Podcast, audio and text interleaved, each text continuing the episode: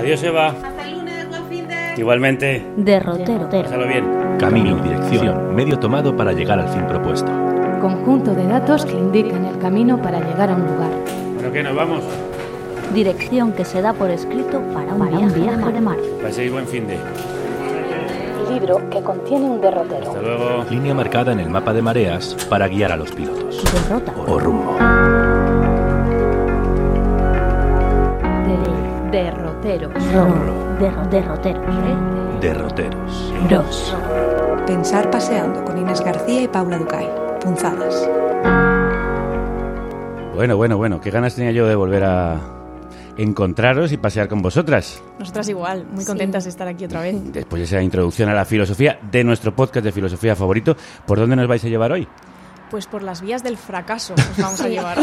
Fantástico. Pinta Por ahí bien. hemos estado muchas veces, sí. Claro, claro, inevitablemente. Sí, y concretamente queríamos pensar acerca del concepto del fracaso que utilizamos hoy en día, ¿no? Porque aunque es una palabra que tiene como mucho peso, ¿no? Como muy pesada y tiene muchas connotaciones, la mayoría negativas, es interesante reparar en que realmente podemos fracasar permanentemente en distintos ámbitos muy, muy diferentes de nuestras vidas, ¿no? Por ejemplo, en el ámbito laboral, ¿no? Es muy fácil, y esta es una de las formas de fracaso quizá más dolorosas, ¿no? Aplicar para un puesto de trabajo, ¿no? Y, y no te seleccionan, ¿no? O incluso dentro de tu propio trabajo cuando no logras una meta que tú mismo te habías propuesto, ¿no? Pero también, y aquí quizá el, fracaso se ve menos, fracasamos en el ámbito personal, ¿no? En distintas relaciones, puede ser amistosa, amorosa, familiar, ¿no? Esta relación puede no ir como nos hubiera gustado o que acabe de forma abrupta y conflictiva y tampoco nos hubiera gustado que esto pasara, ¿no? Y luego hay otra forma de fracaso que hemos identificado que también es muy interesante, que es el fracaso social, ¿no? Podemos fracasar como sociedades, como democracias, ¿no? Cuando permitimos que ciertas cosas sucedan a nuestro alrededor y no hacemos nada para cambiarlo, ¿no? Entonces vemos que el fracaso es algo muy habitual y con lo que tenemos que convivir casi a diario. Y sin embargo, evidentemente es algo difícil con lo que lidiar, ¿no? Y esto es legítimo, es legítimo que te sientas mal o que te duela que algo que querías que pasara no suceda, ¿no? Pero queríamos detenernos un poco a pensar en cómo concebimos y asumimos normalmente en nuestra vida este fracaso, ¿no? Eh, esto es una idea que nos caló porque reímo- leímos un fragmento eh, de Bartes, de Roland Bartes, en Fragmentos de un discurso amoroso. Sí, bueno, un libro fundamental. Sí. Nuestra Biblia. sí. La Biblia de mucha gente. Cada vez más. Yo he conocido cada vez más gente que dice que es un libro fundamental para entender exactamente qué hacemos en esta vida. Sí, y es muy interesante que Bartes, por supuesto, en los fragmentos siempre lo orienta al fracaso amoroso, ¿no? Que es una forma eh, muy evidente de fracaso, ¿no? Cuando nos rechazan en el ámbito amoroso es una cosa eh, eh, como para pararse a pensar en ella. Y entonces él dice que muchas veces confundimos, ¿no? Que algo nos salga mal puntualmente eh, por ejemplo, o ni siquiera mal, ¿no? sino peor de lo esperado, con que seamos de una determinada manera. Y me explico. Por ejemplo, cuando decíamos que no nos han seleccionado en un trabajo, es muy fácil decir, claro, no me han seleccionado porque soy malo en mi trabajo, ¿no? Y empezar a sentirte mal o pensar que eres insuficiente o que no sabes hacer ciertas cosas. Sin embargo, seguramente hay muchas más razones, ¿no? Como que hay otra persona que encajaba mejor en ese puesto, simplemente no necesitaban un perfil como el tuyo, o puede ser incluso que el criterio de los seleccionadores no fuera el adecuado, ¿no? Y sin embargo, muchas veces convertimos los fracasos en algo identitario, en algo personal, ¿no? O te rechazan, ¿no? Una persona te rechaza porque simplemente no le gustas y, dices, claro, es que voy a estar solo para siempre, porque soy una mierda de persona, ¿no? Que esto lo hacemos mucho, convertir el fracaso en una parte de nuestra identidad, que es una cosa de lo que queríamos reflexionar hoy también, ¿no? Lo que supone y lo que implica ser un fracasado. Mm, Sí, y precisamente para seguir pensando todas estas cosas es muy interesante y queríamos recomendarles también a los oyentes un proyecto filosófico que se llama Proyecto Failure, fracaso en inglés, ¿no?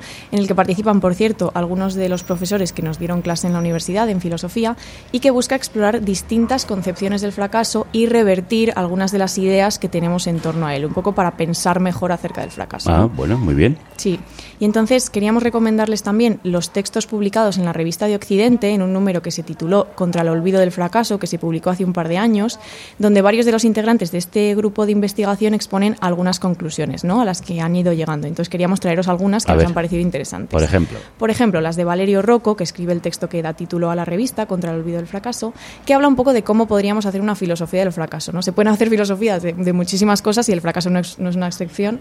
Eh, y empieza diciendo que el fracaso es muy difícil de definir. ¿no? Es un concepto escurridizo precisamente por lo que ha contado Inés al principio, que todos fracasamos ¿no? Las personas, los grupos sociales, hasta se habla de estados fallidos, ¿no? Es una cosa como muy que se habla mucho en la, en la prensa Claro, es que el concepto de fracaso tiene que ver mucho también con el concepto de expectativa, ¿no? Claro, y con el concepto de éxito, ¿no? Depende de lo que entiendas Claro. por éxito.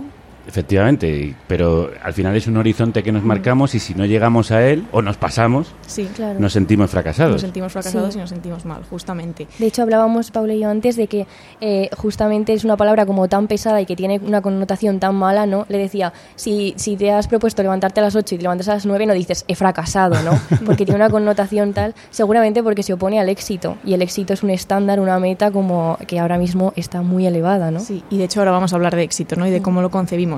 Porque este término de fracaso, tal y como lo concebimos ahora, de esta manera tan amplia, no se usaba en el mundo antiguo. No, no existe este término en latino o griego para designar el fracaso de manera tan amplia. Es un término que empieza a usarse a partir de la modernidad, a partir del siglo XVI. ¿no? Ajá. Y hay dos discursos contradictorios acerca del fracaso hoy en día.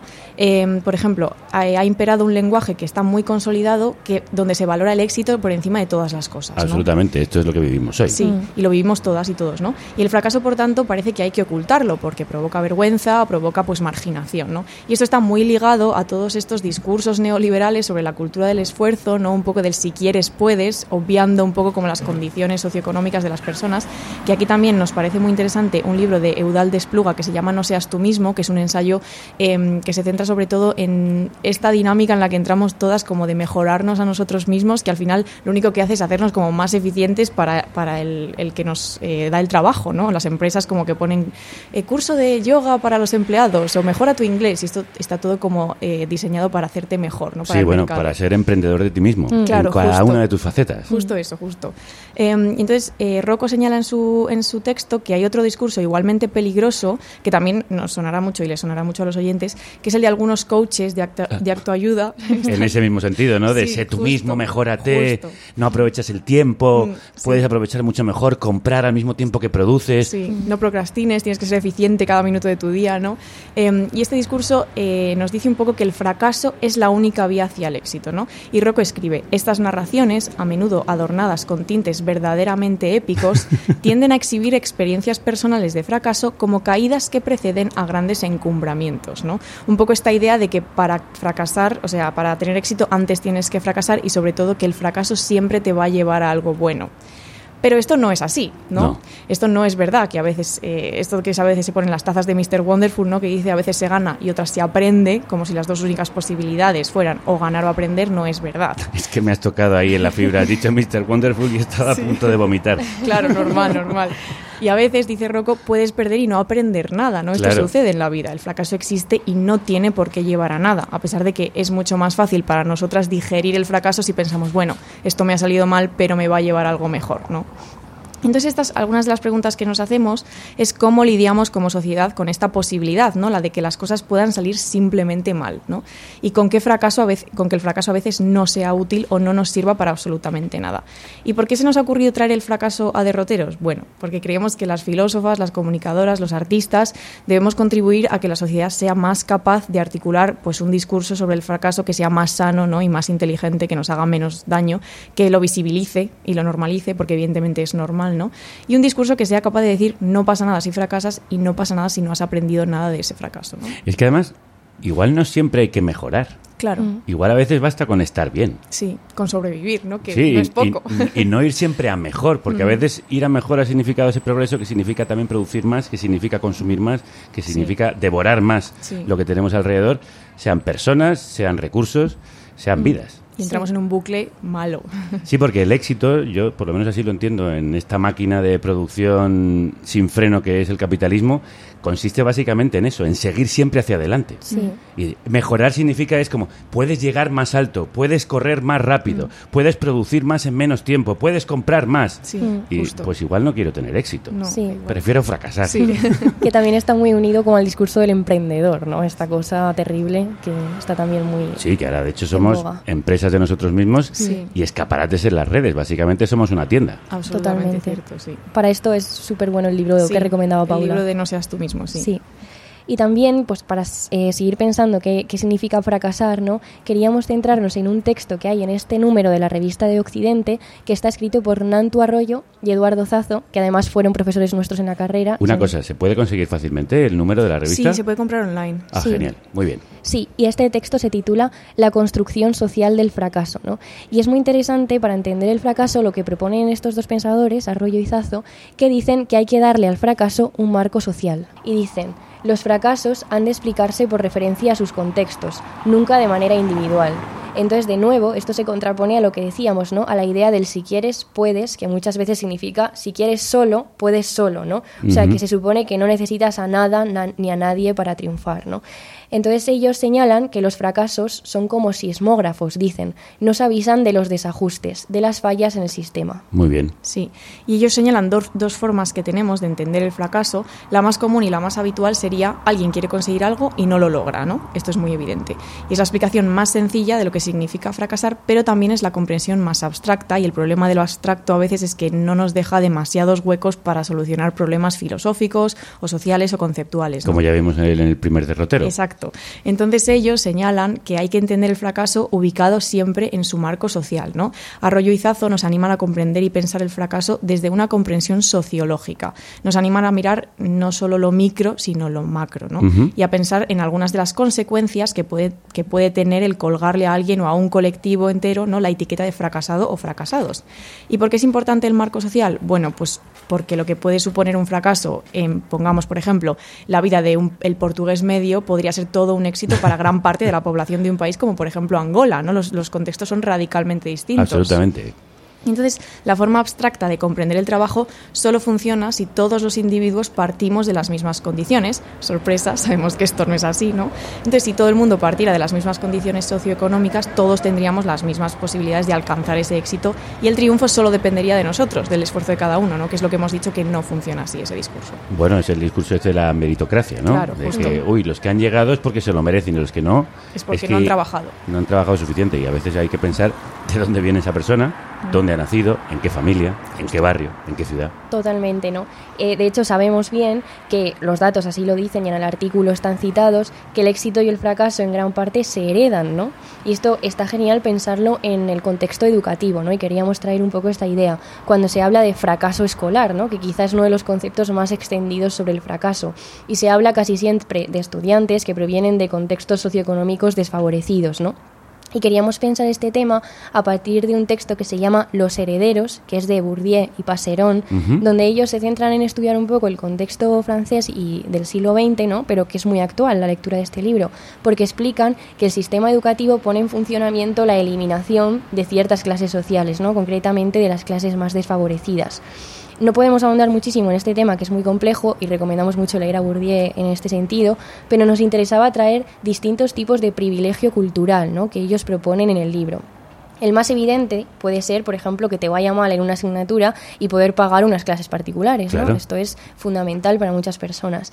Pero luego hay otros como menos evidentes, de tipos menos evi- evidentes de herencia cultural, como por ejemplo nacer en una casa con libros, ¿no? tener acceso a museos, a música, a viajes, ¿no? Eh, y también, y esto es lo que nos parece más interesante, como tener un saber hacer o un saber decir, ¿no? así lo llaman. Que esto es, eh, concretamente hablan de estudiantes pues que llegan a, a la universidad en Francia, ¿no? les piden hacer ensayos y claro, tienen, no, no tienen como ese lenguaje eh, que es necesario para, para encajar en el contexto académico y tampoco hablan de cierta forma, ¿no? Y esto para muchas personas es un trauma, ¿no? Y hay una barrera Claro, es que una te impide barrera. acceder a donde acceden otros que se han tenido esa formación Claro. en su casa, por y ejemplo. además muy costosa de romper esa barrera, ¿no? Porque es un saber decir y un saber hacer que hay gente que ha nacido en una casa donde eso es así y gente que no, ¿no? Claro. Entonces queríamos traer también a Annie Ernaux, eh, que es una, una, bueno, una reina iba a decir. Bueno, pero- sí, y es premio Nobel. Sí, que la leemos muchísimo y nos encanta y trata muchísimo estos temas, ¿no? Porque ella es como un ejemplo de estos estudiantes para los que el aprendizaje es una conquista, ¿no? No una herencia.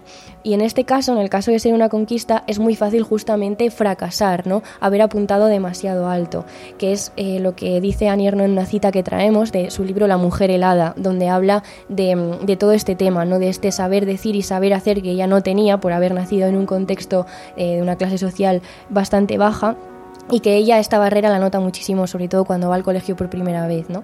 Y dice, la uni, para ella, ¿no? Para, está hablando de otra persona, entra dentro de lo natural, del curso lógico de las cosas. Para mí es un acto arriesgado, el miedo de haber apuntado demasiado alto, ¿no? Porque cuando eh, vas a la universidad, en su caso, y nadie de tu familia ni de tu contexto ha ido nunca, y están haciendo tus padres un enorme esfuerzo, estás eh, consiguiendo muchas becas a través de mucho trabajo, es muy fácil fracasar, ¿no? De hecho, ella se queda embarazada, que esto lo narra en, en El acontecimiento, que es el, el libro en el que narra su aborto clandestino, el, el, hecho de quedarse embarazada para ella está a punto de explotar toda su vida ¿no? y, y, de fracasar en todos los ámbitos porque se ha salido de lo que debería hacer. Sí, ella es hija de, bueno, su familia tenía una tienda bar. Sí, sí justo. ocurren mm. muchísimas cosas. Ella sí. tiene un gran conocimiento de la vida pedestre, pero mm no tiene acceso a los libros que han tenido otras familias y de hecho cuando va al colegio también habla de esa misma sensación que tiene cuando va a la universidad. Totalmente. Justo, de esa vergüenza que sí. le da, ¿no? Sí, no porque además va a un demás. colegio donde va gente de un clase media privado, alta. Sí, sí, sí totalmente. Justo. También podemos recomendar a Eduard Luis,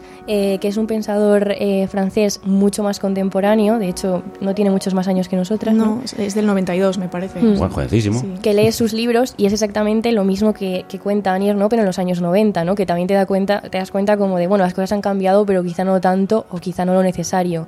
Porque dice, mis amigos eh, van a clase y hablan de, he ido al cine, fui a este país de viaje y claro, él no, no ha tenido nada de eso y como nota esta barrera ¿no? de ese de ese privilegio cultural heredado. ¿Cómo habéis dicho que se llama? Eduard Luis. Eduard Luis, pues también nos lo apuntamos. Muchos deberes nos ponéis siempre. Sí, sí, sí, en Al final de la temporada habrá un examen.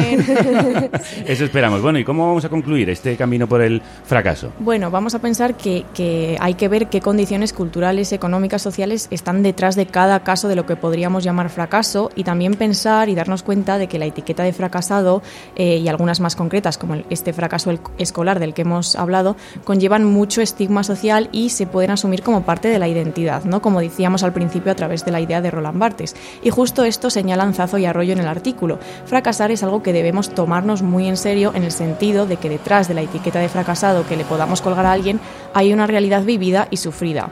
Es muy peligroso asumir ciertos discursos que defienden que todo está en tu mano, ¿no? Algo, algo así como si no eres rico es porque no quieres, porque no te has esforzado lo suficiente, porque no has hecho todo lo que debías. Cuando el contexto siempre es fundamental With lucky landslots, you can get lucky just about anywhere. Dearly beloved, we are gathered here today to. Has anyone seen the bride and groom? Sorry, sorry, we're here. We were getting lucky in the limo and we lost track of time. No, Lucky Land Casino, with cash prizes that add up quicker than a guest registry. In that case, I pronounce you lucky. Play for free at LuckyLandSlots.com. Daily bonuses are waiting. No purchase necessary. Void where prohibited by law. 18 plus. Terms and conditions apply. See website for details.